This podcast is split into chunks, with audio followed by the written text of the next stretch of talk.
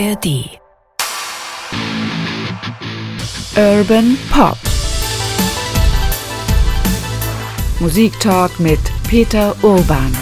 Ich kann mich erinnern, ich habe zu Hause noch das Programmheft, äh, das offizielle, und da habe ich dann mit Kugelschreiber, habe ich mir Notizen reingeschrieben und habe so, so kommentiert. Love, shine a light in every corner of my heart. Let the love light carry, let the love light carry. Light up the magic in every little part. Let our love shine a light in every corner of our hearts.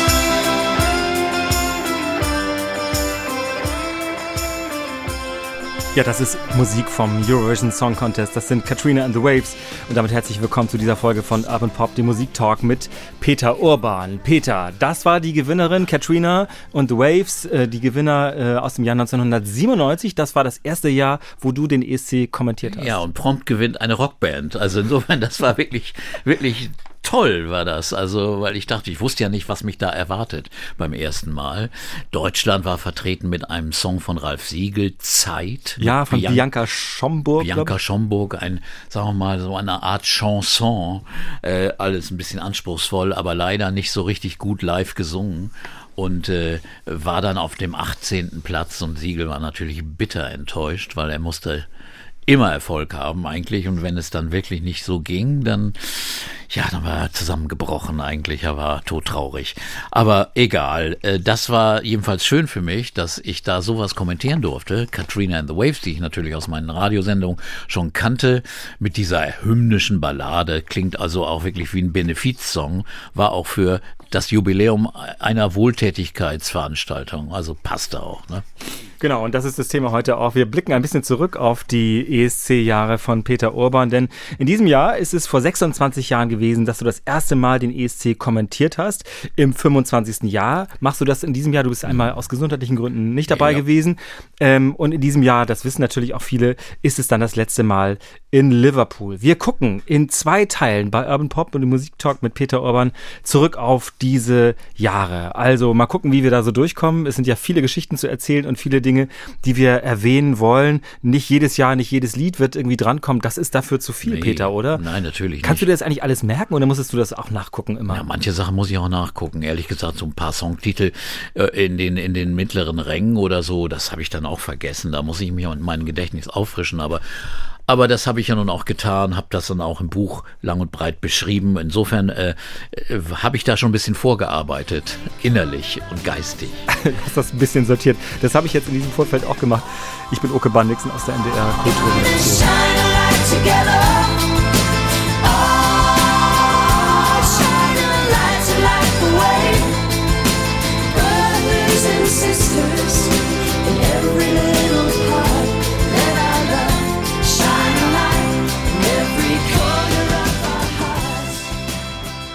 Wir sprechen also über das Jahr 1997 und eine Frage, die dir ja auch in vielen Interviews, auch im Hinblick auf deinen 75. Geburtstag und auf deine Autobiografie gestellt wurde, immer wieder war ja, wie bist du eigentlich zu diesem Job gekommen? Wie ist das gewesen? Der NDR bekam quasi den Auftrag, den Grand Prix, also den ESC, äh, zu übernehmen für Deutschland. So Genau. fing es, glaube ich, an. Ja, der MDR hatte das äh, äh, abgegeben, den Eurovision Song Contest. Der NDR war zuständig und im Jahr 1996 sollte der ESC in Oslo stattfinden. Der deutsche Künstler Leon bewarb sich, aber er wurde abgelehnt von einer internationalen Jury. Das war ein seltsames Verfahren. Also Mitglieder aus allen Ländern stimmten ab, welche im Finale antreten durften. Und fünf oder sechs mussten ausscheiden und dabei war Deutschland. Man brach förmlich zusammen. Ich glaube, die Komponistin Hanne Haller äh, hatte einen, einen halben Nervenzusammenbruch äh, wegen dieser Sache und deswegen wurde der ESC Oslo 96 nur im dritten Programm übertragen und äh, Dann im Jahr danach äh, wurde die Regelung verändert. Also Deutschland äh, war dann wieder dabei, weil sie natürlich jetzt einmal ausgesetzt hatten. Und eben war Dublin dran. Und dann fragte mich Jürgen Meyer-Bär, der zuständige Unterhaltungschef, da war damals Sendeleiter beim NDR, ob ich das nicht machen wolle. Und ich hatte mit ihm zusammengearbeitet beim Live-Aid-Konzert und beim Konzert für Mandela, beim Geburtstagskonzert. Da hatte ich im Fernsehen und Radio gleichzeitig kommentiert. Und er sagte, ja, willst du das nicht machen? Ich, ja, wie bitte? Was? Den ESC hatte ich nicht mehr so richtig auf dem Zettel. Äh, als Kind mochte ich France Gall oder, oder Udo Jürgens. Das fand ich ganz gut als Jugendlicher. Aber, aber dann hatte ich irgendwie den Track verloren in den 70er Jahren. Wusste natürlich, dass es ABBA gegeben hatte. Aber dann habe ich nicht regelmäßig zugeschaut. Aber der sportliche Charakter, der war ja immer da beim ESC. So eine Art Spiel ohne Grenzen, aber Spiel mit Musik. Und wer gewinnt, das ist dann auch spannend und überraschend. Und ich dachte mir, da kann ich endlich mal eine Sportreportage machen. Vor Ein heimlicher Traum? Oder ja, wie? ja, ich war als, als Jugendlicher ja extrem sportorientiert, habe als Kind ja schon so imaginäre Sportreportagen gemacht. Insofern wäre das auch schon eine Schiene gewesen. Nur ich hatte keine Lust, mich in den Sportredaktionen über Hockeyspiele und Handballspiele hochzudienen, weil das ist ja da ein Hauen. Also weil Fußball hätte dich interessiert. Genau, ja. Hauen und Stechen, wer da welchen Job bekommt. Also das war mir dann zu, zu anstrengend. Da machte ich lieber Musiksendung. Und aber jedenfalls äh, war das auch ein Grund, das zu machen, live vor Millionen, Millionen Publikum äh, über sowas zu reden. Und dann dachte ich, ja, da fahre ich doch einfach hin. Und außerdem Dublin, da war ich noch nicht. Das ist sicherlich auch ein Argument gewesen. Äh, und, und dann machte ich das und damals machte ich das ging da recht unbedarft an die Sache. Ich kann mich erinnern, ich habe zu Hause noch das Programmheft äh, das offizielle und da habe ich dann mit Kugelschreiber habe ich mir Notizen reingeschrieben und habe so so kommentiert. Ach so, also aus der hohlen Hand. Ja, quasi. ich habe ich habe mir gar nicht viel aufgeschrieben, weil manche Sachen, so die Einleitung die des deutschen Titels oder ein paar andere Sachen habe ich mir aufgeschrieben, aber viele habe ich mir nur so mit Stichworten und irgendwie lief das auch. Äh, äh, aber aber es war schon ein bisschen eine eine wackelige Geschichte, weil wenn du dann die und in späteren Jahren habe ich bemerkt, du musst in diesen 30 Sekunden, die du nur hast, musst du genau formulieren, musst du die Pointe richtig setzen. Du kannst dich nicht da, kannst nicht loslabern wie im Radio, sondern du musst auch wirklich den Punkt finden und dann beginnt nämlich der nächste Künstler und da kannst du ja nicht reinreden. Und, und so, so äh, habe ich das in den nächsten Jahren dann auch gehalten. Äh, aber im, im ersten Jahr, da habe ich das ziemlich locker äh, aus der Hüfte so ge gemacht und das, das, das Schrille war. Ich hatte mir richtig eine gute Anmoderation, meine ersten Aussagen beim ESC willkommen, denn es war das erste Jahr, dass das Publikum mit abstimmen konnte in Deutschland. Wir waren die Vorreiter des Televotings. In Deutschland konnte das Publikum abstimmen, mitbestimmen. Und das, per TED oder so. Per TED. Und das habe ich dann den Leuten erzählt. Und in dem Moment kommt ein Polizist rein, zwei Polizisten mit einem Suchhund. Es gab eine Bombendrohung. Es war Zeit, die IRA hatte äh, irgendwo in England Anschläge gemacht und da haben sich dann protestantische Kräfte gerecht und eine Bombendrohung gegen den irischen ESC veranstaltet. Und deswegen mussten die alles durchsuchen. Also der Hund ist zwischen meinen Beinen und wuselt daher und ich muss weiterreden und muss meine Ansage machen, meine erste. Also das war richtig nervend. Und später stellte ich fest, der Toningenieur in Hamburg hatte vergessen, meinen Regler hochzuziehen. Das heißt, meine ersten anderthalb Minuten der, der Kommentierung sind nicht zu hören gewesen in Deutschland. Irgendwann werde ich eingeblendet, das hört man immer noch auf der alten Aufnahme, dann werde ich so langsam eingeblendet, sage Ronan Keating, der der Moderator unten auf der Bühne war, und also das ist weg, nie gesendet worden und ich habe mir so, solche Mühe gegeben. das aber das, dass der Thomas weg war, das ist hier öfter mal passiert. Ja, aber, aber hier war es wirklich, also, war es echt Unglück. Absolut. Ja, sehr unglücklich, gerade in der ersten, ja. ersten Folge. Es ist ja auch so, dass das, also natürlich haben immer viele Fans das geguckt gerne, aber in der Tat hat man auch, ja, ehrlich gesagt, das nicht so richtig ernst genommen als Zuschauer. Ja. Es war auch damals natürlich, ist es ja auch Unterhaltung. Wir wollen, also es geht ja auch nicht um Leben und Tod, es geht um mhm. Musik und es ist Unterhaltungsfernsehen ja. und auch zum Hören sehr schön gewesen. Aber naja, Alle haben natürlich im Kopf, dass mal irgendwann Nicole in Anfang der 80er gewonnen hat und im Grunde hat man das auch mit halbem Auge und Ohr verfolgt, oder? Ja, aber es gibt eine unglaubliche große Fanschar, die wirklich jeden Wettbewerb verfolgen, jeden Künstler und genau das äh, erzählen können, welches Kostüm, welche Platzierung und so weiter. Das ist ja nicht zu verkennen, dass es äh, kaum leidenschaftlichere Fans gibt, die wirklich auch international interessiert sind, nicht nur national. Ich finde, der ESC wird oft zu national gesehen, wie nun Deutschland abgeschnitten hat, welchen Beitrag wir hatten. Mein Gott, es gibt ja äh, 26 andere oder damals noch 18 andere und da ist sicher der eine oder andere dabei, der auch wirklich mal interessant war. Ich muss aber bekennen, nach diesem ersten Jahr wurde es auch klar besser im nächsten schon, 98, weil dann Gildo Horn für Deutschland antritt, der einen riesigen Hype in Deutschland veranstaltet und losgetreten hat. Und äh, da gab's gleich hunderte von Journalisten und ein Aufstand ohne Ende, tägliche Pressekonferenzen. Der spielte in einem englischen Club in Birmingham, im Ronnie Scott's Club, und die britische Presse berichtete, so nach dem Motto, wenn Sie diesen Deutschen nicht gesehen haben, haben Sie was verpasst. Und, und die Engländer waren begeistert, weil dieser schrille, langhaarige, zottelige Typ, der da über die Bühne tobte, das fanden die lustig. Also für die war das, hey, die Deutschen haben ja doch Humor. Das war ein bisschen Monty Python. Ja, euch lieb. Und wenn's auch mal Tränen gibt, kommt er rüber und singt für euch Lieder. Gildo hat euch lieb.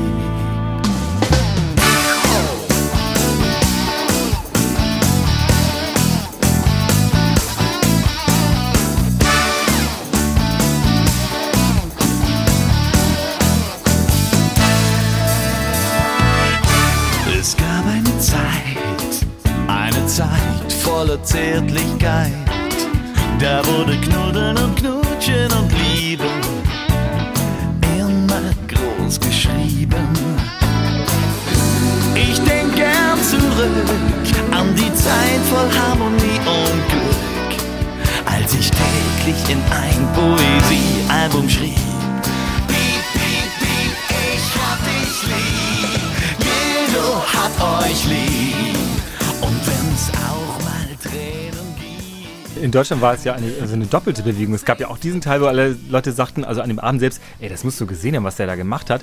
Ja. Aber es war vorher auch, ich erinnere mich an die Bild-Zeitung-Schlagzeile, darf dieser Mann für Deutschland Ja, singen? Als also- ob es hier ein nationales äh, Erbe wäre oder so. Dieses Blatt liegt ja fast immer daneben. Ne? Das ist ja wirklich unglaublich. Auf jeden Fall äh, brachte er eine große Aufmerksamkeit für die ganze Geschichte. Und ich habe mir jetzt nochmal den Auftritt angeguckt. Er klettert ja auch irgendwie äh, Ja. irgendwelche Gestänge darum. Das ist ja auch sicherheitsmäßig gar nicht ganz ohne gewesen, oder? Unfassbar. Ich meine, es war, er hat bei den Proben das ja auch nicht, nicht immer so getrieben, aber beim Finale ist er von der Bühne runter und es gab bisher nie einen Künstler, der die Bühne verlassen hat während des Auftritts, ist von der Bühne runter ins Publikum, hat Männer betatscht, am Haar gestreichelt und hat sich bei einem auf den Schoß gesetzt, ist dann wieder auf die Bühne gerannt zum Geländer da, da war an der Seite so ein, so ein Gerüst, da ist er dann hochgeklettert. Also es war unfassbar und nach, nach der Nummer stand die Halle. Also alle auf den Beinen und waren also schwer begeistert in Birmingham damals. Also äh, ein Riesenerfolg und ich habe schon öfter gesagt, der Mann hat für äh, die deutsche Stellung und den deutsche, deutschen, deutschen Eindruck in Großbritannien viel mehr getan als Poli Politiker oder Diplomaten oder Botschafter. Das war der großartigste Botschafter für Deutschland.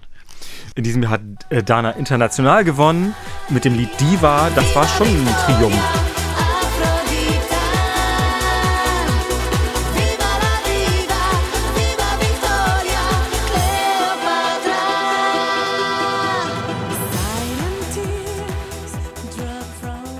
Glaube, Gildehorn ist dann Siebter geworden in dem Jahr. Genau. Das, das machte schon auch, das, also die Aufmerksamkeit war auch da, auch in Deutschland da, aber auch auf Dana International achtete man schon dann, oder? Ja, erstmal war es eine sehr gute Tanznummer, also eine, eine Art Tanzhymne, die ja zur Eurovision passte, aber auch schon im moderneren Stil. Und äh, ich glaube, die hätte auch so gewonnen. Aber dazu kam noch, dass zum ersten Mal eine Transsexuelle auf der Bühne stand und äh, eben eben äh, als, als israelischer Beitrag sehr umkämpft in Israel, von, von konservativen Kräften angefeindet, auf der Bühne stand und ihr Land vertrat und dann grandios siegte. Also das war, das war wirklich schön und toll zu sehen und sehr überzeugend. Und äh, deswegen äh, in Israel hatte sie große Kräfte gegen.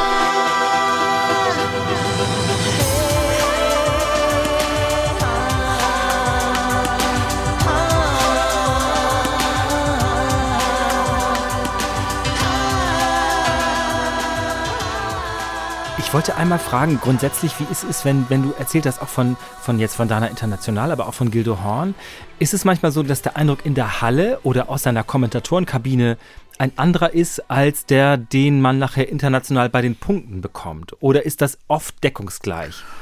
Also ich bin ja nicht derjenige, der da voten muss. Ich kann nur von persönlichen Eindrücken reden. Aber natürlich ist die Reaktion in der Halle oft größer und anders, als sich die, das Ergebnis widerspiegelt in den Punkten. Äh, da denkt man, oh, da ist ein Riesenbeifall, aber das bedeutet nichts. Diese Fanschar ist einfach enthusiastisch. Die jubelt eigentlich alles. Und natürlich gibt es Abstufungen und Unterschiede. Das merkt man schon. Dass, also wenn jemand besonders gut ankommt, das merkst du. Also das ist mir am besten aufgefallen 2000 in Schweden, in Stockholm, die Olsen-Brüder, die dann, die dann ihr Lied sangen, ganz einfach, und der Saal sang mit. Und dachte ich, hallo, die singen den Song mit. Also da muss wirklich was an die Herzen gehen. Äh, das muss die Leute berühren. Und äh, da hatte ich nicht Unrecht. Also da äh, war dann der Erfolg die Folge. Genau, dazwischen kommt noch 1999, da gab es eine Band, ja. die hieß Surprise, die war für den ESC gegründet worden, auch ein Siegel-Meinunger-Titel, abermals würde man sagen, wie so ein Abonnement war das ja für Ralf Siegel und Bernd Meinunger irgendwie. Ne? Ja, eigentlich nicht. Er war in diesem Jahr, ja gut, er hatte das natürlich strategisch geplant, eine Band aus, aus deutsch-türkischen Musikern, die er zusammengestellt hatte, mit einem Song Reise nach Jerusalem. Also einmal äh, diesen, diesen äh, Aspekt der Nahostpolitik, Türkei, Israel und dann eben auch als freundliche Geste Israel gegenüber. Wo ja der Wettbewerb stattfand. Genau, ja. der genau, der fand in Jerusalem statt. Dann nennen wir unseren Song Die Reise nach Jerusalem. Also es ist ja auch sehr charmant und, und war echt klug geplant. Nur beim deutschen Vorentscheid, da wurde er nur Zweiter. Also es hatte nicht geklappt. Also das, der große Plan war hin und Corinna May gewann. Corinna May, sagten einige damals. Du ja, auch? ich auch. Weiß ich, ich, ich wusste genau. doch gar nicht, wer das ist. Ich wusste auch gar nicht, wer und, und ich, das wurde, wurde dann, wurde man korrigiert. Das heißt also Corinna May, würde ich mal sagen. Und äh, die Bremer Sängerin, äh, die gewann diesen Vorentscheid und dann die, die, die kalte Dusche ein paar Tage später. Denn der Song war schon mal veröffentlicht worden und es gibt Regeln beim ESC. Äh, du musst irgendwie in einem Zeitraum darf der nicht erschienen sein. Also von September an kann er veröffentlicht werden, aber davor, er kann nicht zwei Jahre früher schon mal veröffentlicht sein und dann jetzt wieder nochmal eingereicht werden für den ESC. Das geht nicht. Und unter einem anderen Titel, mit anderem Text war dieser Song schon mal im Geschäft gewesen. Das hatte der Manager und Plattenfirmen äh, Bonze von äh, Corinna ihr nicht gesagt. Sie wusste das nicht und sie fiel, fiel wirklich, also sie brach zusammen. Ja, das ist ja auch eine wirklich Es traurige tragisch, Geschichte. Wirklich. Ja, ja, also ja. sie konnte mit diesem Song nicht antreten. Und äh, dafür wurde dann der Zweitplatzierte nach Jerusalem. Genau, geschickt. das war dann Surprise, die immerhin Dritte wurden damals. Das hat man vielleicht auch so Ja, auf dem Zettel. ja, die waren, waren sehr erfolgreich. Dritter Platz, großartig. Und äh, Dana International hat diesen Song noch geadelt. Sie hat damals in Israel gesagt, das ist der beste Song des Wettbewerbs. Der hat eine tolle Botschaft, weil die Reise nach Jerusalem ist ein Friedenssong. Also Verständnis der Menschen, Harmonie und so weiter. Ein Thema, das gerne beim ESC besungen wird, aber auch hier in diesem Fall ernst gemeint war. Und äh, Dana International war, war äh, eine Frau, die auch dann äh, vom israelischen Fernsehen groß gefeatured wurde, äh, in ihrem Outfit mit ihren Tänzerinnen vor der äh, vor der Mauer, vor den Mauern der Altstadt, also vor der historischen äh, religiösen Altstadt Jerusalems, äh, führte sie ihren ihren Song vor, ihren neuen Song, und sie sang Freedom, einen Song von äh, von Stevie Wonder. Und äh, das war auch ein Signal für die für die Freiheit, die Befreiung, die gesellschaftliche Befreiung von von von diesen von Leuten, von Transsexuellen, von von äh, äh, anders äh, äh, unterprivilegierten Menschen, von Menschen, die äh, von der äh, von der Gesellschaft oft verachtet werden und so weiter. Das war also ein deutliches gesellschaftspolitisches Signal. Und äh, das kam blendend an damals. Und deswegen, da passte auch Surprise voll gut in diese, in diese Atmosphäre rein. Selam, Selam, lasst uns gehen auf die Reise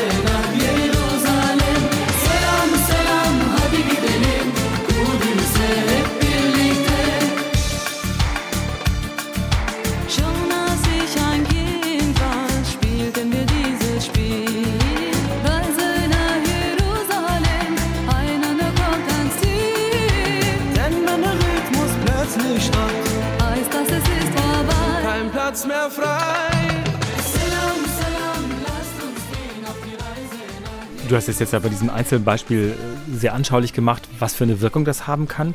In der Tat hat man aber das Gefühl, so, ja, so Frieden, Völkerverständigung, da kannst du schon mal einen Text so abliefern, das, ist, das passt zum ESC. Ne? Das ist ja auch, Ja. ist das nicht oft so, dass man denkt, ach nee, das wieder sowas. Ist wieder die Kategorie. das, das, war, das war schon mal so. Also wenn das dann nur noch Klischee ist, das merkt man ja dann schnell, dann mag man das auch gar nicht mehr hören.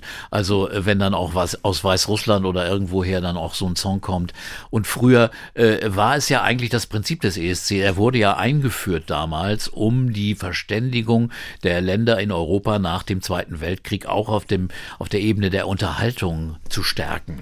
Und äh, gut, das ist ja dann wirklich gelungen. Also äh, er ist immer noch ein Beispiel, das muss ich immer wieder betonen, für, für tolles Verständnis und Harmonie in Europa und nicht nur EU-weit, sondern in ganz Europa. Es sind ja über 40 Länder und äh, Israel dazu, Australien jetzt auch und andere.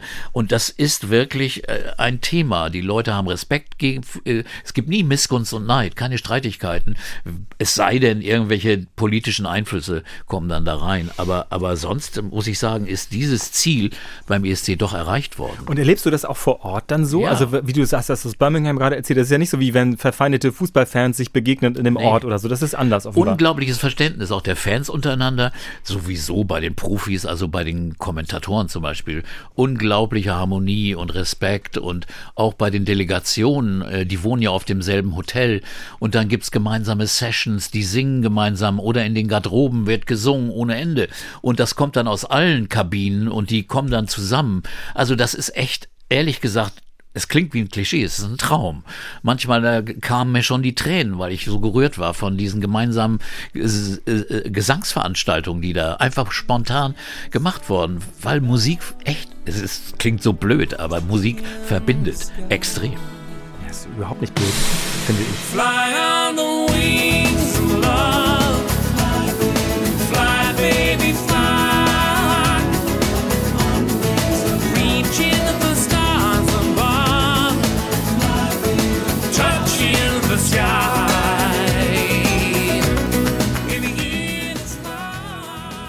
Im Jahr 2000 hast du schon erwähnt, haben die Olsen Brothers gewonnen. Ich habe den wahnsinnig gerne gehört. Ich höre den eigentlich immer noch total gerne.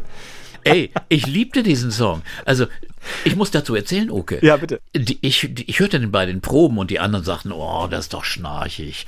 Oh, so ein Folksong und so. Die stehen da auch wie zwei Finanzbeamte. Ich meine, die sahen ja auch so aus. Der eine war Lehrer, der andere war irgendwie in, in einem Kulturamt von irgendeiner Stadt in Dänemark. Also so sahen sie auch aus, obwohl sie früher Popstars waren. Sie waren in ihrer Jugend eine der bekanntesten Teenage, Teenage, Teenager-Bands und auch sehr erfolgreiche Popstars. Dann wurden sie aber bürgerlich und dann äh, machten sie ein Comeback und sangen diesen wunderschönen Song. Und ich sagte schon, ey, der hat was, der hat wirklich was. Und sagte, der gewinnt. Und das war das einzige Mal, wo ich richtig, richtig oben lag. Ich hätte wetten sollen. Ich hätte richtig viel Geld verdient. Wirklich.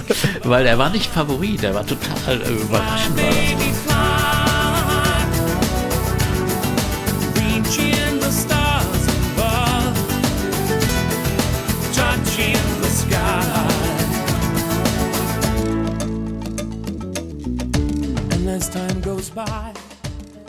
Ich ja. habe gelesen, dass die Olsen äh, Brothers schon ganz oft versucht beim Vorentscheid, also siebenmal Ja. oder so mitgemacht haben. Ja, ja, wie gesagt, das haben sie auch gemacht, also als Hobby nebenbei.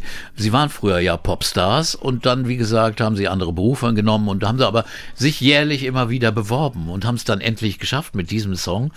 Und da sollten wir auch noch mal eines erwähnen. Seit 99 galt nun die Sprachregel nicht mehr. Früher musste man in der Landessprache singen, aber 99 konnte schon ein Song in englischer Sprache gewinnen. Und zwar äh, war das Charlotte Nielsen mit einem Song, der wie ABBA klang. Das klang schwedische Beiträge ja häufiger.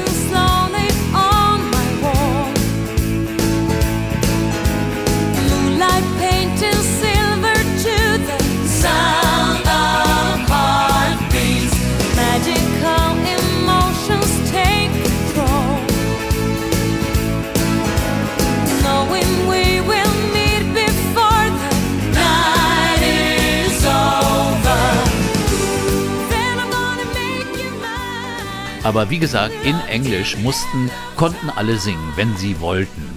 Und deswegen, das nahmen natürlich viele wahr, weil Englisch war damals schon die Popmusiksprache. Und äh, es war wirklich eine Bewegung zum Englischen, die jetzt wieder ein bisschen zurückgegangen ist. Es gibt jetzt immer wieder viel mehr Songs in der Landessprache. Aber auch, wie gesagt, in, Dän in Dänemark konnte man Englisch reden und konnte Fly on the Wings of Love singen. Und gewann damit im Jahr 2000. Genau, und ähm, wer dann einstieg quasi in die ganze Geschichte und der einige Jahre durchaus prägend war, ach, der war ja vorher schon bei, bei Gildo Horn ja auch schon, der war Stefan Raab. Der hatte ja den Song für Gildo Horn schon geschrieben. Ja. Und jetzt trat er selbst an in so einem Ja, Gold-Lamé-Anzug. also er hatte irgendwie Blut geleckt, als er, er hatte dann 98 den Song geschrieben, obwohl dieser Song ist ja, ist ja so, äh, da hättest du auch jeden anderen Song singen können, weil Gildos Auftritt war das Tolle, weil, weil Gildo hat euch lieb, aber nicht ein kleines albernes Liedchen. Und Stefan war aber trotzdem da. Und eine wunderbare Anekdote ist ja die, dass es eigentlich, damals gab es noch ein Orchester in Birmingham. Und äh, viele Länder spielten da noch mit Orchester, aber äh, Deutschland nicht. Deutschland spielte schon mit Halbplayback, was später dann äh, Routine und Regel für alle wurde. Aber Stefan wollte ins Bild. Stefan Raab wollte unbedingt auftreten und nahm den Dirigentenstab und bei der Generalprobe stellte er sich auf einmal dahin. Das war nicht abgesprochen. Er stellte sich hin und nahm den Stab und tat so, als sollte das Orchester spielen. Die hatten aber gar- keine Noten. Die saßen da und fiedelten überhaupt nicht und guckten nur. Aber Hauptsache Stefan Raab war, war im Bild, denn die Routine war ja so, der Song wurde angesagt, dann Schnitt auf den Dirigenten, der machte irgendwie eins los und so, und dann der Sänger. So, und stand Stefan nun auch im Bild, grinste, konnte überhaupt nicht dirigieren. Aber Hauptsache, er war drin. So, und deswegen hat er gedacht, ey, jetzt muss ich mal richtig ins Bild. Und im Jahr 2000 hat er es realisiert. Und äh, er hat dann den Vorentscheid gewonnen mit Wada hatte Dude da. Und äh, in diesen spektakulären Glamour-Anzügen ist er dann aufgetreten. Hadde Dudde da. Wade hadde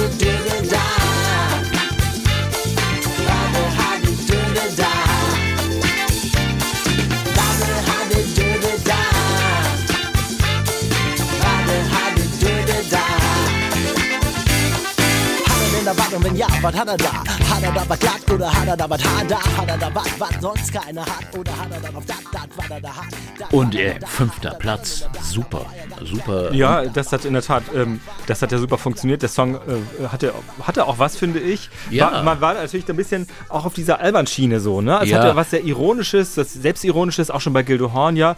Also es hatte Unterhaltungswert, aber man nahm es auch nicht ganz so ernst. Ja, es hatte ne? ironischen Wert, zum Beispiel wegen des Auftritts, so in diesen Elvis-Anzügen.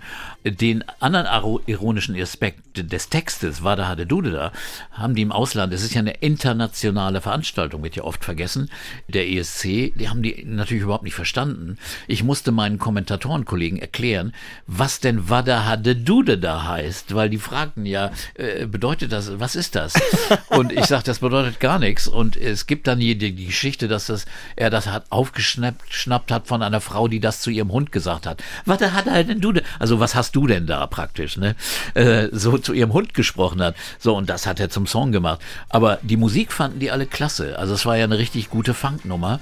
Und äh, ich merke, ich war in den Clubveranstaltungen, in den, in den äh, Discoabenden während dieser Woche wurde diese Nummer am meisten gespielt, weil die Leute unglaublich gut, gut dazu abtanzen. und ob der Mann glatt, glatt sagt oder was auch immer war. Das, das war und wenn was da war. Bitte, bitte sag mal doch mal, was er haben wir da.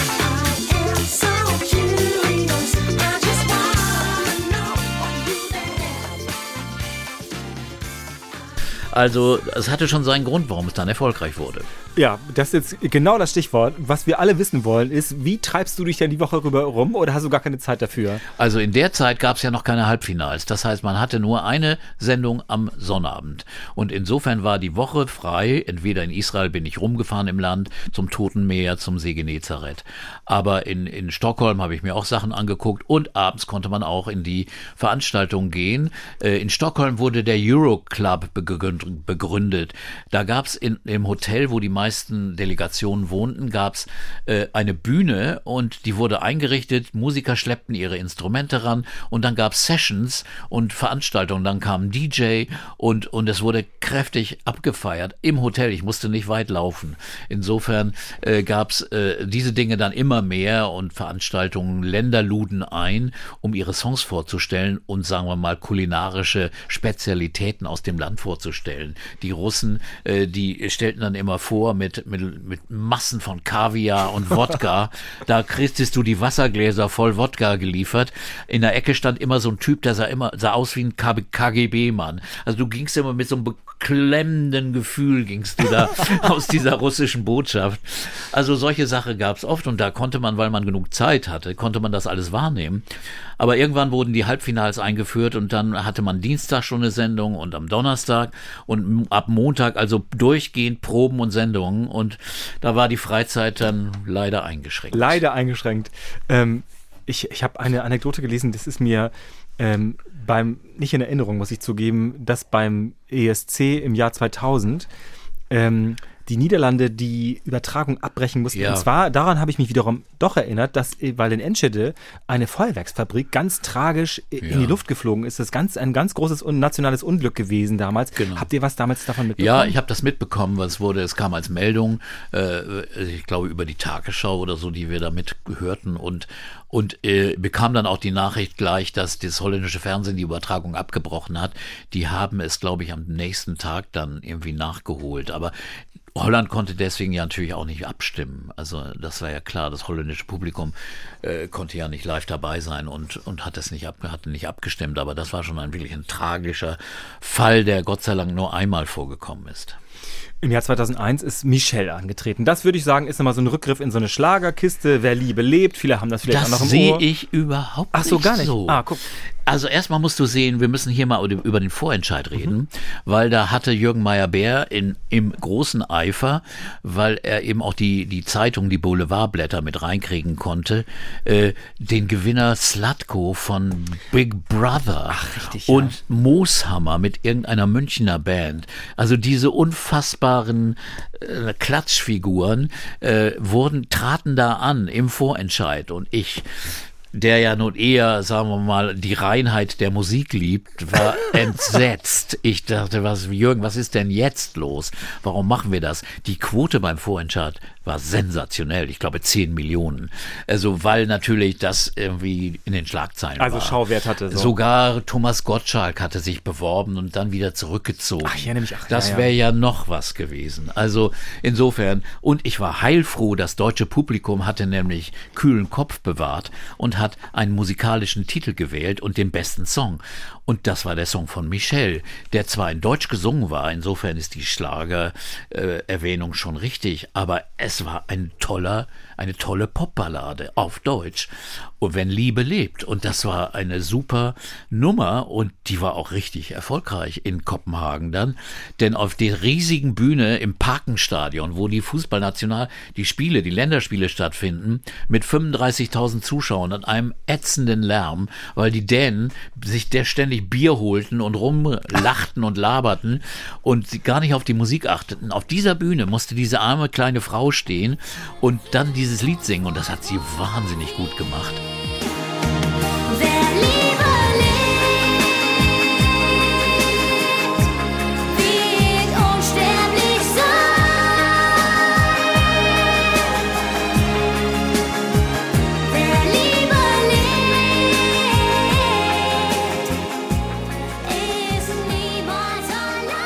und es hat Platz 8 erreicht.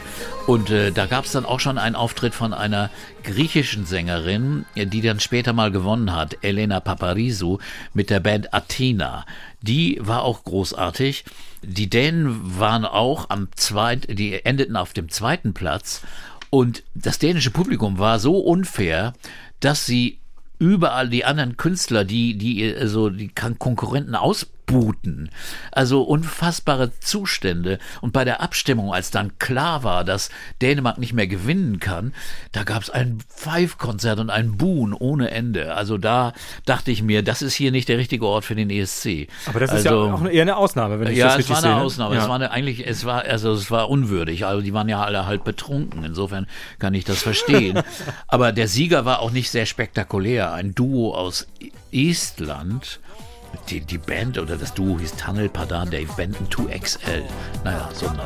Jedenfalls war es ein relativ anonymer Soul-Song.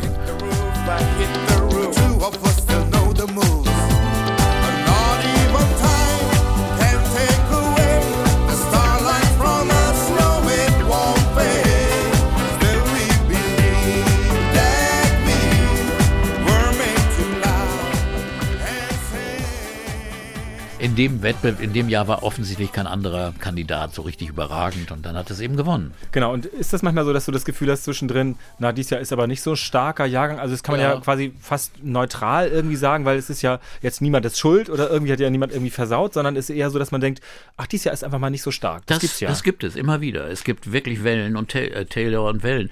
Also das Jahr war nicht so gut, auch das nächste Jahr, das Jahr danach war nicht ganz so toll, aber danach wieder war es sehr gut. Also das gibt's immer wieder, ganz starke Jahrgänge und, und eher schwächere.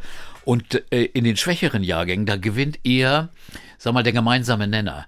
So der überall so Medium-Punkte bekommt, nicht überragend. Ach so, bei der Abstimmung, das verstehe. reicht, Eher so bei der Abstimmung, Punkte, genau. verstehe, ja. Das reicht dann immer noch zu gewinnen, aber es ist eben kein überragender Sieg. Äh, und das ist meistens in den Jahren, wo der Wettbewerb eher gleichförmig und nicht so spektakulär und gut ist. Und äh, ich, ich, ich muss immer wieder diese Anekdote erzählen von Terry Wogan, dem britischen Kommentator, der, der war in der Kabine nebenan und war, äh, äh, ja, der, der, der goss sich gerne den Champagner ein und den Baileys während der Show. Und er kam danach raus aus der Tür und ich stand auch gerade vor meiner Tür und er sagte, Peter, sag mal, where are we going? Estonia? Tallinn, also wo gehen wir hin? Nach Tallinn, wo ist das denn? Haben die da überhaupt Hotels? fragte der Mann. Später Sir Terry Wogan von der Queen geadelt. Und äh, weil, die, weil er kannte das nicht und er hatte echt Angst. Wichtig war ein gutes Hotel.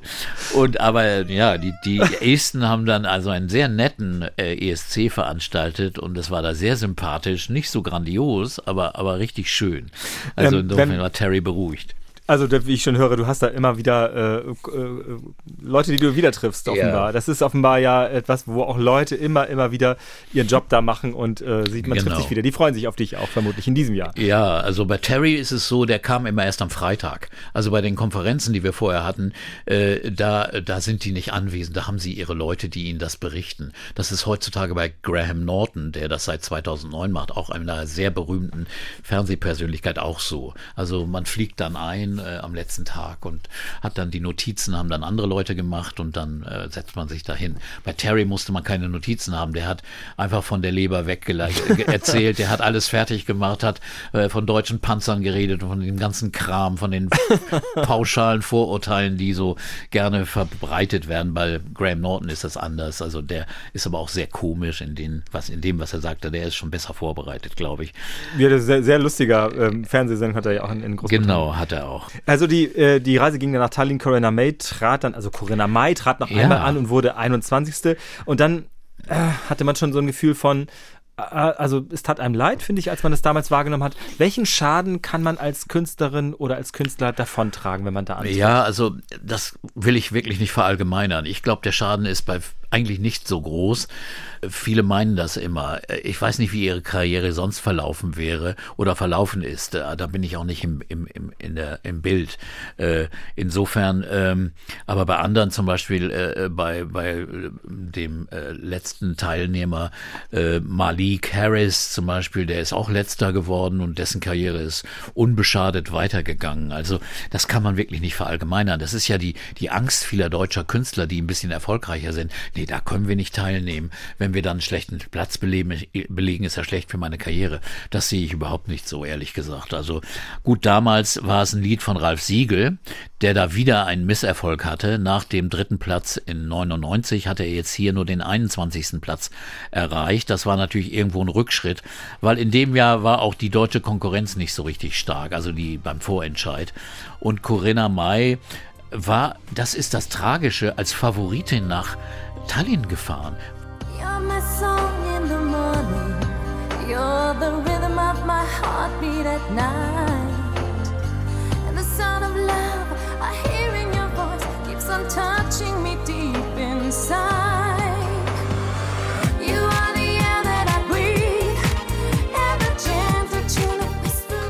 Bei den Wetten war die an eins. Ja, eine tolle Stimme übrigens. Ja, ne, die hat toll erwähnt. gesungen, Ja. aber dann hat, er, hat sie aber live in der Performance überhaupt nicht gut gesungen. Ich glaube, sie hat sich nicht gehört. Äh, Damals gab es noch kein In-Ear-Monitoring. Man hörte durch, durch diese Speaker, die Monitor-Speaker, die Lautsprecher Also die vor allem auf der Bühne auf stehen, der ja. Bühne stehen. Ja. Und die werden oft in diesen Live-Shows leiser gedreht, um die Gefahr des Feedbacks zu verringern. Das machen die Techniker gerne. Und die, die, die Sänger leiden. Also früher wurde im, beim ESC oft falsch gesungen, weil die sich nicht gehört haben. Da gibt's noch andere Beispiele, auf die wir später kommen. Aber äh, die Corinna May war auch ein Opfer, sang nicht gut und landete echt auf dem wirklich 21. Platz. Das war schon echt tragisch, weil sie war mit anderen Erwartungen dahin gereist. Ne? Und Siegel war auch komplett äh, zusammengebrochen. Also das, das war Wahnsinn. Er hat dann auch seinen Abschied verkündet. Äh, das hielt dann nicht lange, aber trotzdem, aber trotzdem, es war schon ein Schlag. Und äh, ich weiß, ich musste da ich musste schwer schleppen. Äh, äh, Kleine Anekdote, früher äh, gab es ja diese telefonartigen Leitungen, die ein bisschen wie über Funk gingen, über Seefunk und so weiter, über Kabel und, und die Kommentatorstimmen klangen schlecht. Und dann sollte ich eine digitale Leitung eben mal ausprobieren und musste dafür ein Codec, ein Code-Decoder mitschleppen in einem riesigen Koffer. Ich schleppte mich ab wie verrückt. Maybe, vielleicht ist daher mein Hüftschaden entstanden. Ich weiß es nicht. Ich musste jedenfalls diesen Koffer mit mitnehmen in meine Kabine. Der wurde dann da angeschlossen und eine digitale Leitung nach Hamburg, die dann wirklich wohl besser klang. hat es denn geklappt, wenigstens, ja. Ja. aber heutzutage ist natürlich so, sowas heute fest eingebaut. Das ist selbstverständlich. Oder die Dinge sind klein wie eine Zigarettenschachtel, aber nicht in einem riesigen Koffer. oh je, das war Okay. Tallinn. Ja, aber eine schöne kleine Stadt, wunderschön und äh, sehr alt, eine Hansestadt. Und äh, ja. Du bist echt rumgekommen damit, ne? Ja, im. Baltikum habe ich kennengelernt. Im nächsten Jahr ging es ja nach Riga, weil in Tallinn auch eine sehr durchschnittliche Nummer gewann von Marie N. Äh, ein Stück, das ein bisschen wie Mambo Number 5 klang.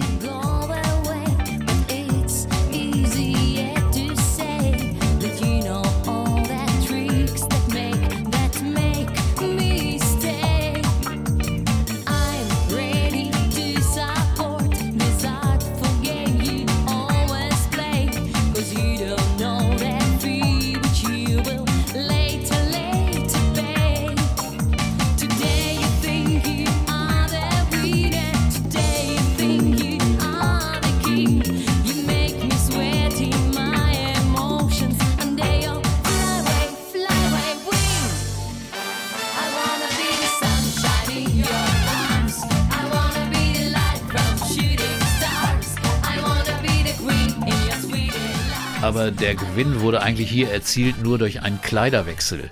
Die hat auf der Bühne dreimal ihr Outfit gewechselt.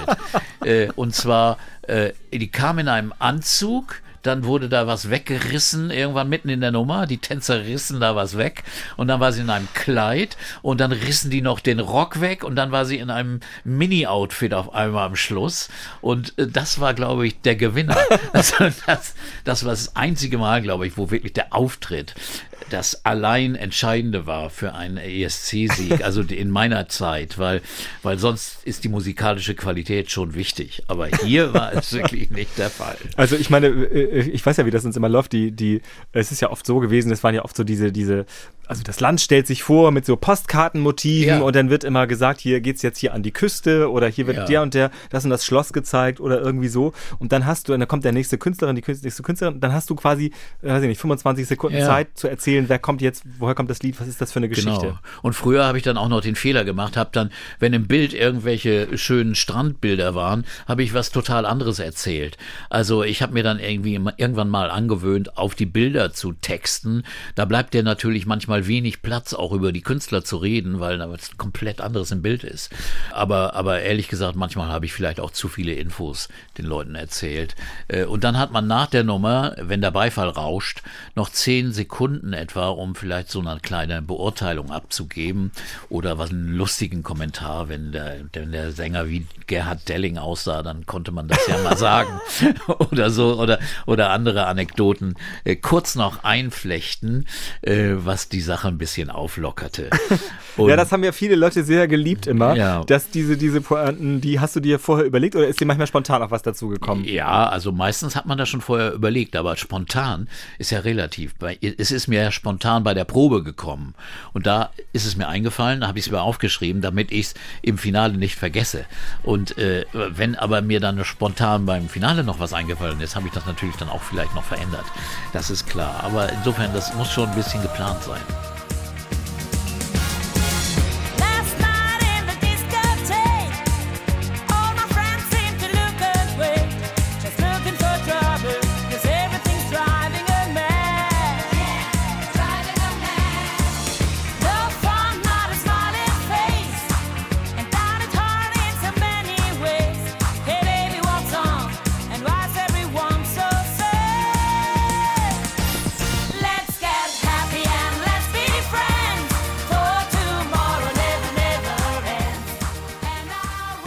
2003 äh, In Riga. in Riga, da ging es nicht so, Let's Get Happy wurde zwar elfter Platz, aber Ja, ist die doch Sängerin Platz. ist ja natürlich, aber die Sängerin Lou war auch nicht recht glücklich damit Nee, geworden. das war auch ne? so komisch, weil, weil Siegel war dann doch wieder dabei, gewann den deutschen Vorentscheid mit Lou, einer Tanzband-Sängerin, ich glaube aus dem aus der Pfalz oder dem Hessischen, da bin ich nicht so ganz so sicher. Ich will da nichts Falsches sagen. Aber jedenfalls, äh, Siegel hatte immer die Routine, vor dem Event lud er, damals gab es ja noch keine Halbfinals, da lud er alle ein zu einem großen Essen. Und da wurde die ganze Gemeinde, das Team eingeschworen, wie der Trainer vor dem Fußballspiel. Und die, die Mannschaft. Also die NDR-Mannschaft auch die heißt das. NDR, auch die, da waren Journalisten dabei, Ah ja, okay. NDR-Leute, die Musiker, die Begleiter, irgendwo so 20, 30 Leute lud er ein mit einem äh, üppigen Mahl und so. Er, gab eine Menge Geld aus. Er zahlte ja für alle Kostüme, für Choreografie und für alle. Er kümmerte sich um alles. Äh, und auch eben lud er ein und kleine Geschenke hatte jeder dann auf dem Teller. Und er tat das in der Absicht, dass die Leute eben auch alles tun müssten, um damit Deutschland einen guten, eine gute Platzierung erreicht. Nur hat er vollkommen vergessen, dass ich als Kommentator, der für Deutschland kommentiert, ja überhaupt nichts erreichen kann. Äh, ob die Ausländer dann für uns, äh, die anderen Länder für uns voten, das kann er, das kann ich nicht erreichen. Ich kann auch die anderen Kommentatoren nicht überzeugen, dass der deutsche Beitrag spitze ist und deswegen unbedingt hoch äh, bewertet werden müsste. Ja, das hat er immer nicht genau verstanden. Auch die Journalisten haben ja begrenzten Einfluss. In, die schreiben für deutsche Blätter. Ja, Deutschland darf für Deutschland nicht abstimmen. Das ist ja nun mal so. Naja, und ich meine, ich, wenn ich das da sagen darf, das müsstest du vielleicht nochmal be- beurteilen, aber du bist ja immer eigentlich loyal dem deutschen Beitrag gegenüber gewesen. Ja, also, ich bin, äh, für Deutschland bin ich immer loyal, aber ich meine, er dachte, ich könnte für den internationalen Erfolg was tun. Das konnte ich nicht. Wie, wie kann ich das? Und äh, loyal war ich immer, also bei jedem Beitrag, für manche Leute zu loyal. Aber da muss ich dazu sagen, äh, man unterstützt schon immer seinen eigenen Beitrag, finde ich. Das ist doch wohl logisch. Man geht doch nicht gleich hin und sagt, ja, diesmal haben wir wohl keine Chance, mal gucken, was da läuft. Nee, würde man sich beim Fußball zum Beispiel auch Ne? nicht Ne, äh, macht gestatten. man ja bei aller auch Kritik nicht, ne? oder Kritikfähigkeit. Ich ja. hätte nachher, wenn der Erfolg dann nicht da war, hätte ich vielleicht einmal öfter oder zweimal öfter sagen können, vielleicht hat es daran gelegen. Also, aber ich habe mich da immer ein bisschen gesträubt, die Analyse durchzuziehen. Das ist auch nicht mein Job gewesen. Ich sollte kommentieren. Äh, ja, also insofern, da, da lag ich dann oft, vielleicht für, war ich für alle Leute, vielleicht für manche Leute zu nett. Aber ich fand Let's Get Happy eine Art, sagen wir mal, Shuffle-Schlager äh, in Englisch, landete auf dem elften Platz. Das fand ich eine super Platzierung und komm danach hin, äh, wo die dann alle nach der, nach der Show trafen wir uns dann irgendwo, ich glaube im Hotel, und sagte, Mensch, Ralf, das ist doch ein toller Platz oder auch der Sängerin. Und die saßen da mit betretenen Mienen und waren komplett enttäuscht. Ich weiß nicht, was die vorhatten. Ich dachte echt, die, die wollten vielleicht gewinnen. Aber in dem Jahr war das Feld so stark, da war auch der englische Beitrag mal stark, mit einer tollen Soul-Sängerin. Und äh, es gewann die Türkei mit einem außergewöhnlichen Beitrag von Sertab Erener in englischer Sprache. Da waren die konservativen Kräfte in der Türkei komplett sauer, weil die in Englisch sang und über, über sagen wir mal, das Selbstwertgefühl und Empowerment, würde man heute sagen, von Frauen sang. Kein richtiges Thema für die Türkei. Und, äh, aber als sie dann gewann, fand man es Fand man es doch auf einmal gut. Fand man's.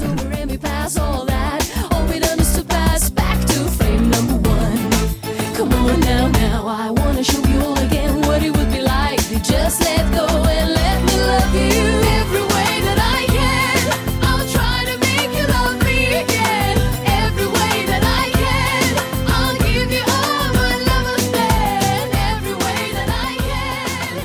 ahne trotzdem, dass sie im Jahr drauf, Max Mutzke Can't Wait Until Tonight, dass sie das persönlich mehr gelegen hat. Oder? Natürlich war das ein wunderbarer Beitrag.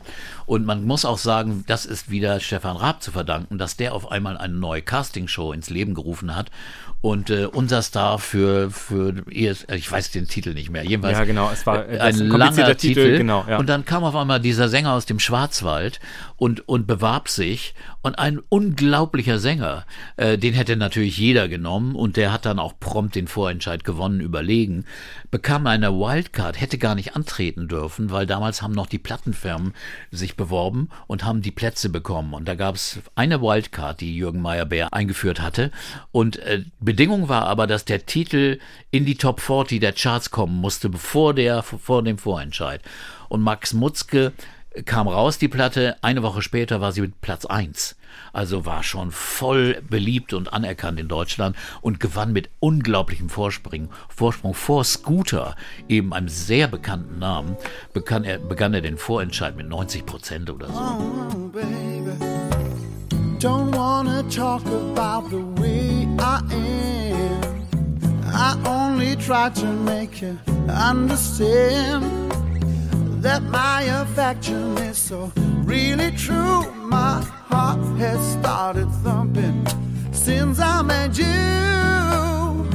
Just can't wait until tonight, baby till I have you by my side, baby.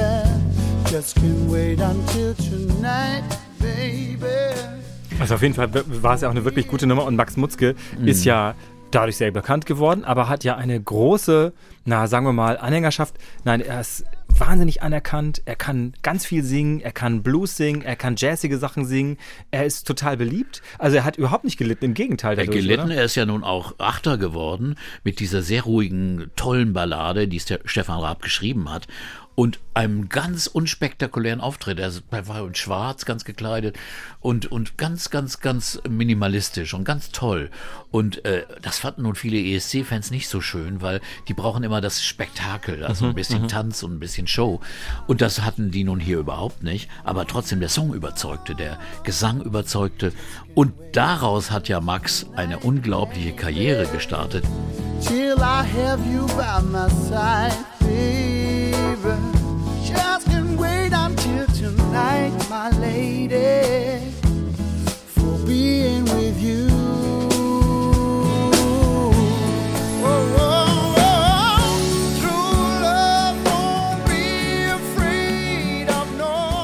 Er nannte sich früher ja Maximilian oder abgekürzt Max. So ist er aufgetreten in, in Istanbul.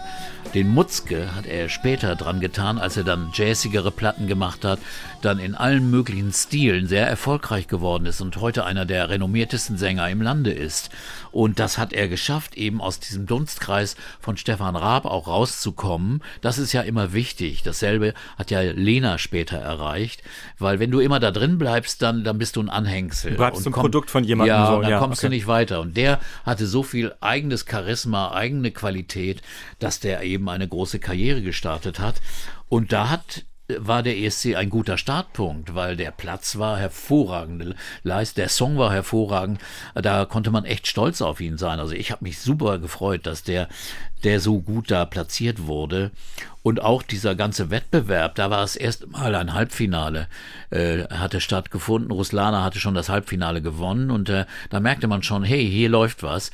Und als sie dann im Finale äh, äh, mit diesem sehr äh, äh, na, Kosakentanzartigen. Ja, Wild Dances heißt der Song aus der Ukraine, war Genau, das der das war Beitrag, natürlich genau. ein spektakulärer Beitrag mit viel Glanz und Feuerwerk. Äh, aber auch Windmaschine, wichtig. Ja, mit dem ganzen Kram und äh, gewann dann auch überlegen. Genau, und dann ging es natürlich äh, nach Kiew, logischerweise. Das ist ja dann immer quasi der, also ich sage ja schon, du bist echt rumgekommen über die ganzen Jo. Jahre, ne? Einige Länder Ja, das zum war mein erster Mal. Besuch in Kiew 2005. Da war natürlich schon einiges passiert, aber, aber der, die, der, die Stadt war noch in Arbeit, sagen wir mal so. Also die Häuser wurden restauriert, renoviert. Äh, man merkte, die ganzen Kirchen wurden noch wieder neu gebaut, mit goldenen Dächern äh, versehen. Das, das war erst am Anfang alles. Und äh, die Stadt, man merkte, war aber im Aufbruch. Das war die Zeit der Orangenen Revolution. Auch politisch löste man sich eben von der Mutter Russland, die ja vorher bei den Vorgängern, bei dem Präsidenten, der sehr Russland nah war und affin war, äh, gegen den wurde ja die Orangene Revolution durchgezogen. Und äh, deswegen war das äh, eine sehr, sehr äh, aufrüttelnde Zeit eigentlich da zu sein. Also man fuhr an dem am Maidan, diesem zentralen Unabhängigkeitsplatz vorbei und da standen noch die Zelte von den Leuten, die da kampiert hatten, um eben Protest auszuüben während dieser Orangenen Revolution. Also das war schon schon auch eben äh, in politischer und sozialer Ebene eine, eine spannende Zeit. Und äh, nur Deutschland, naja, das ist ja oft die alte Leier. Diesmal waren wir wirklich sehr, sehr, sehr schlecht im Beitrag, wurden letzte mit Grazia, einer Sängerin aus München und einem anonymen Titel. Beim deutschen Vorentscheid gab es auch kaum gute Konkurrenz. Also da hätte kein anderer einen besseren Platz belegt. Also der Song hieß Run and Hide. Ich musste aber auch wirklich selbst nachgucken, wie das noch genau gewesen Ja. ist. Ich habe das nicht, hat sich nicht äh, eingeprägt.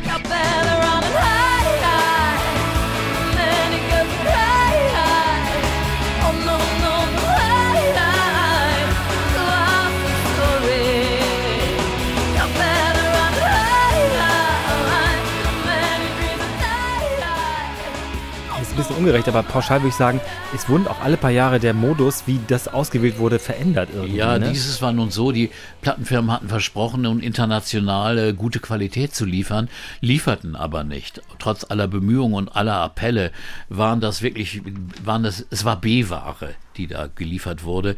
Und deswegen musste man sich wieder was Neues überlegen. Es gab eben auch keine Zusammenarbeit mehr mit, äh, mit Viva. Darüber war damals Stefan Raab gekommen.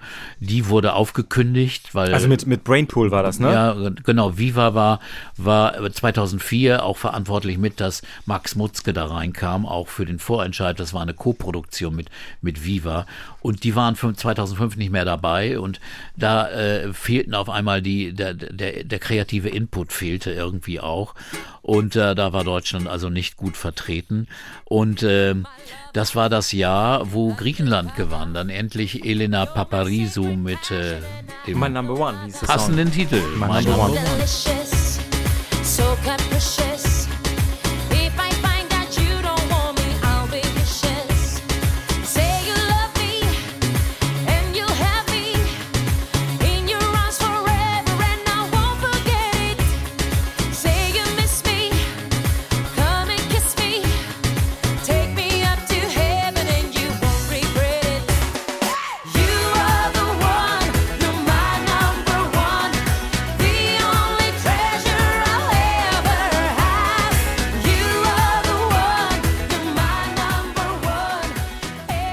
Jahr darauf, 2006, trat eine Band an, eine, die sahen aus wie, wie aus den USA, war aber aus, aus Hamburg, und zwar Texas Lightning, mit einer großartigen Country-Nummer, die wirklich ganz toll Ja, war. das finde ich. Problem war, es war eigentlich keine Country-Nummer, ein, groß, ein großartiger Popsong von Jane Comerford geschrieben, No No Never.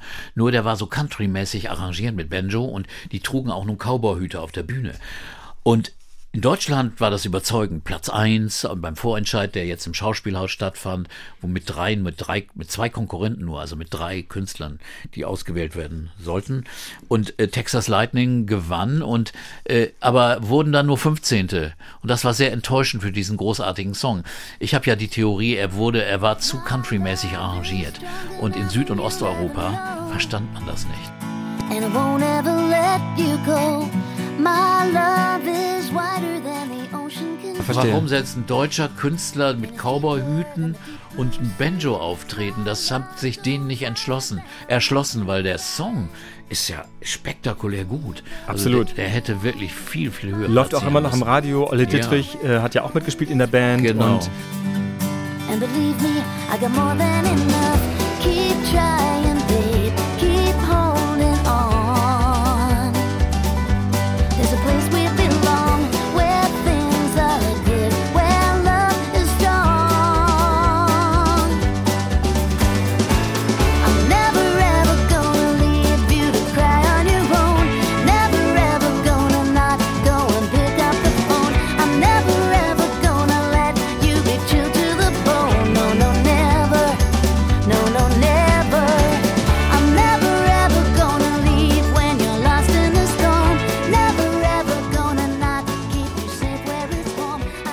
ja, gewonnen hat in dem Jahr, aber die wirklich spektakulärste Nummer, die viel Spaß gemacht hat. Und das war die, die Hard Rock Halleluja Ja. von dir kommentiert als Eltern, passt mal auf eure Kinder auf. Jetzt kommt's hier, der war die so mit so Gruselmasken auftraten. Das war sehr lustig, finde ich. Ja, die sahen wie komische Eidechsen aus. Die armen Kerle schwitzten unter ihrem Plastikkostüm. Und das war knallharte Hardrock-Musik äh, mit einer ge- eingängigen Melodie. Und das gewann überlegen.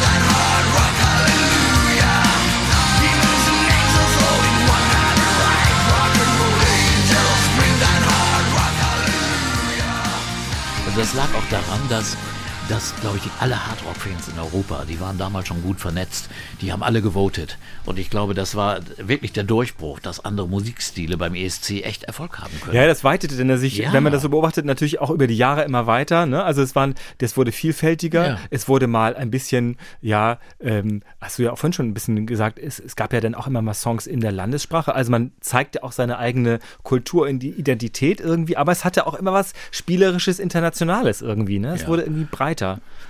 Ja, und äh, dann versuchten wir das 2007 mit Roger Cicero mit einer Big Band Swing-Nummer. Das war vielleicht zu früh für die Zeit. Genau, weil Frauen regieren die Welt hieß der Ja. Song. Ähm, Der landete ja auch nur auf dem 18. Platz und äh, eigentlich sehr, sehr schade, weil toll gesungen, also Roger, ein wunderbarer Sänger. Allerdings in deutscher Sprache verstanden natürlich viele nicht so richtig den Die Song. Jungs haben gelacht, doch mir hat's überhaupt nichts ausgemacht. Sie war so süß, ihre Beine so lang. Bin fast ein Jahr in ihren Ballettkurs gegangen. Als ich erfuhr, dass sie auf Umweltschutz steht. Und irgendwie war diese Musik noch nicht richtig international. zündete nicht so richtig. vertraut. Ne? Das, das war im Grunde genommen schade, weil er natürlich auch Ja. eine große Anerkennung hatte und ja auch großen Erfolg hatte, aber irgendwie funktionierte das Ding nicht Hm. so richtig. Gewonnen hat dann Maria Serifovic, Serifovic. mit, mit Molitva. Mit Molitva, das war eine, eine ungewöhnliche Ballade. Und äh, äh, der Song heißt ja Gebet auf Serbisch.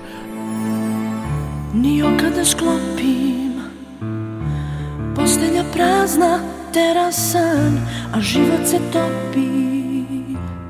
I nestaje Ganz eigentümlich, sehr geheimnisvoll. Ja, und, was, was, was Beschwörendes hatte das, und ne? zum ersten ja. Mal Hm. wieder in der Landessprache auf Serbisch einen Gewinnertitel. Das war so ein Moment, wo ich dich fragen wollte, also merkte man da in der Halle äh, oder als auch vom Kommentatorenplatz, oh, hier ist aber was Besonderes, weil im Vorhinein hätte man das vielleicht gar nicht so bemerkt, denke ich. mir. Nee, aber das war schon große Aufmerksamkeit und, und, und, und das ging den Leuten äh, zu Herzen. Aber ich glaube, das Wichtiger war natürlich die Wirkung am Fernsehen.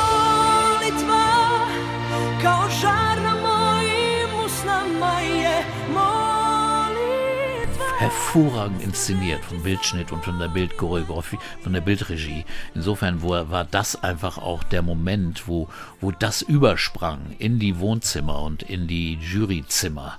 Aber damals, ehrlich gesagt, stimmte nur das Publikum ab, keine Jurys. Ja, für etliche Jahre entschied nur das Publikum.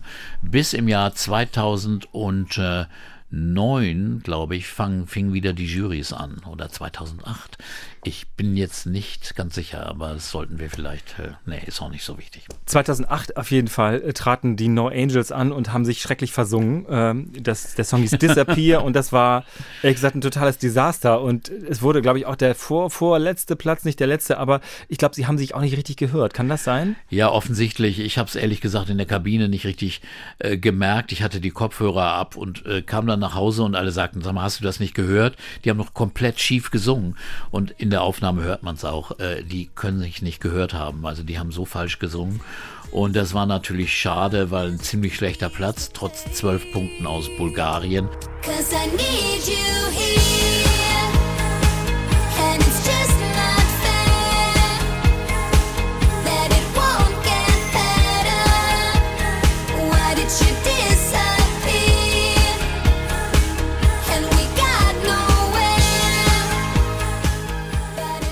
Lucy aus Bulgarien stammt, äh, gab es da zwölf Punkte. Aber sonst Eigentlich sehr nett, finde ich, muss ich sagen. Ja, eigentlich, eigentlich, eigentlich äh, äh, doch nicht, noch nicht, nicht sehr erfolgreich.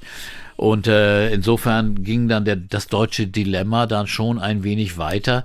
Dann war es im nächsten Jahr äh, nicht viel besser. Da war ich nämlich nicht dabei, aber da wurden wir dann auch wieder letzter oder vorletzter. 20. Platz steht hier bei mir auf meiner Liste. Genau, das war das nur der 20. gewesen. Alex, okay. Alex Swings, äh, Oscar Sings, naja, das ging dann so irgendwie, wer wirklich toll war, war dieser Song von Alexander Rybak, äh, Fairy Tale. Das war ein- Davor war muss ein man noch sagen, dass äh, man nur in Moskau war, war Dima Bilan endlich mal für Russland gewonnen hatte.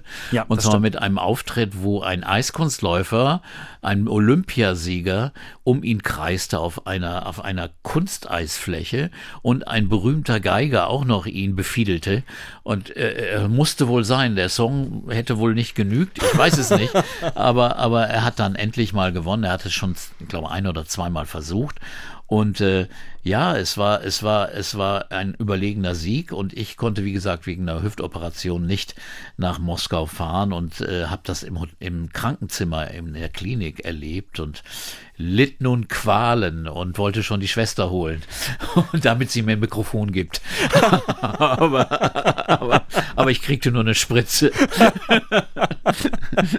Das zieht sich ja auch manchmal ganz schön hin. Ne? Also jetzt mal vom Abstimmungsverhalten. Einige Shows habe ich jetzt im Nachhinein gesehen. Einige Shows, also bis dann die letzten Punkte an alle verteilt sind, die Ja. gehen manchmal bis, weiß ich nicht, um halb zwei oder halb eins oder wo man denkt, jetzt müssen alle mal ins Bett irgendwie so. Ja, ursprünglich waren es ja mal so drei Stunden und dann wurden ja immer mehr Teilnehmer, das waren dann 26 Finalteilnehmer und es wurde immer länger. Ich glaube, die längste Show war in Israel und in, in Wien war es auch sehr lang, aber das lag auch daran, weil die sich ewig Zeit ließen mit dem Intro, bis dann irgendwie das Ding begann.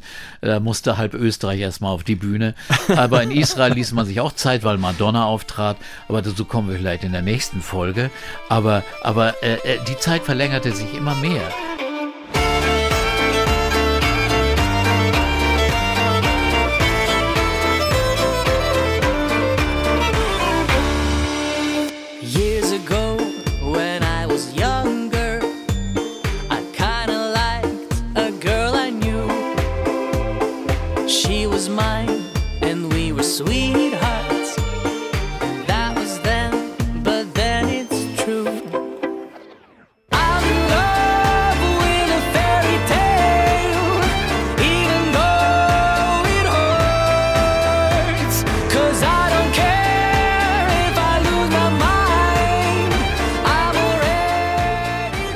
Schließen jetzt diese Folge am Pop Musik Talk mit Peter Urban, äh, in dem wir auf den Triumph, auf den wir alle so viele Jahre gewartet haben. Nein, es ist ja auch ein Spiel. Man muss es einfach sehen. Es ist ein sportliches Ding. Du hast vollkommen recht. Äh, Lena gewann nämlich im Jahr 2010. Das wissen alle, die dabei gewesen sind, immer noch genau, wie das war. Da hat es einen Funken gegeben bei diesem Auftritt. Sie war gut drauf. Der Song war Aber schön. das machen wir im nächsten- in der das nächsten Folge? Erzählen wir genauer in der Genau. nächsten Folge, Peter. okay, danke, Oke. Vielen Dank für diesmal. Every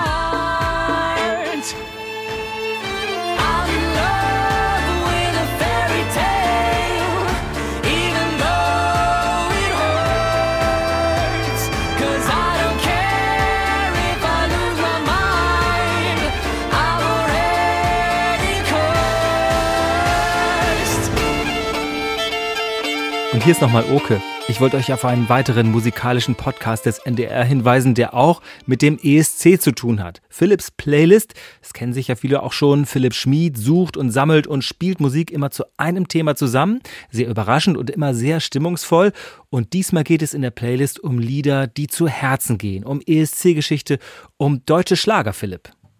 Ja, genau, zusammen mit Rainer Moritz, der nicht nur Chef des Hamburger Literaturhauses ist, sondern auch Schlagerexperte, habe ich diese Folgen zusammengestellt. Es sind insgesamt drei zu unterschiedlichen Themenbereichen, zu Liebe, zu Fernweh und Sehnsucht und zu Erotik. Und da geht's von Roland Kaiser über Nana Muscuri bis Connie Francis. Dazwischen improvisiere ich ein bisschen am Klavier und so kommen diese Schlager mit ganz verschiedener Musik zusammen. Philips Playlist Musik mit Herz wie Urban Pop auch zu finden mit allen Folgen in der ARD Audiothek.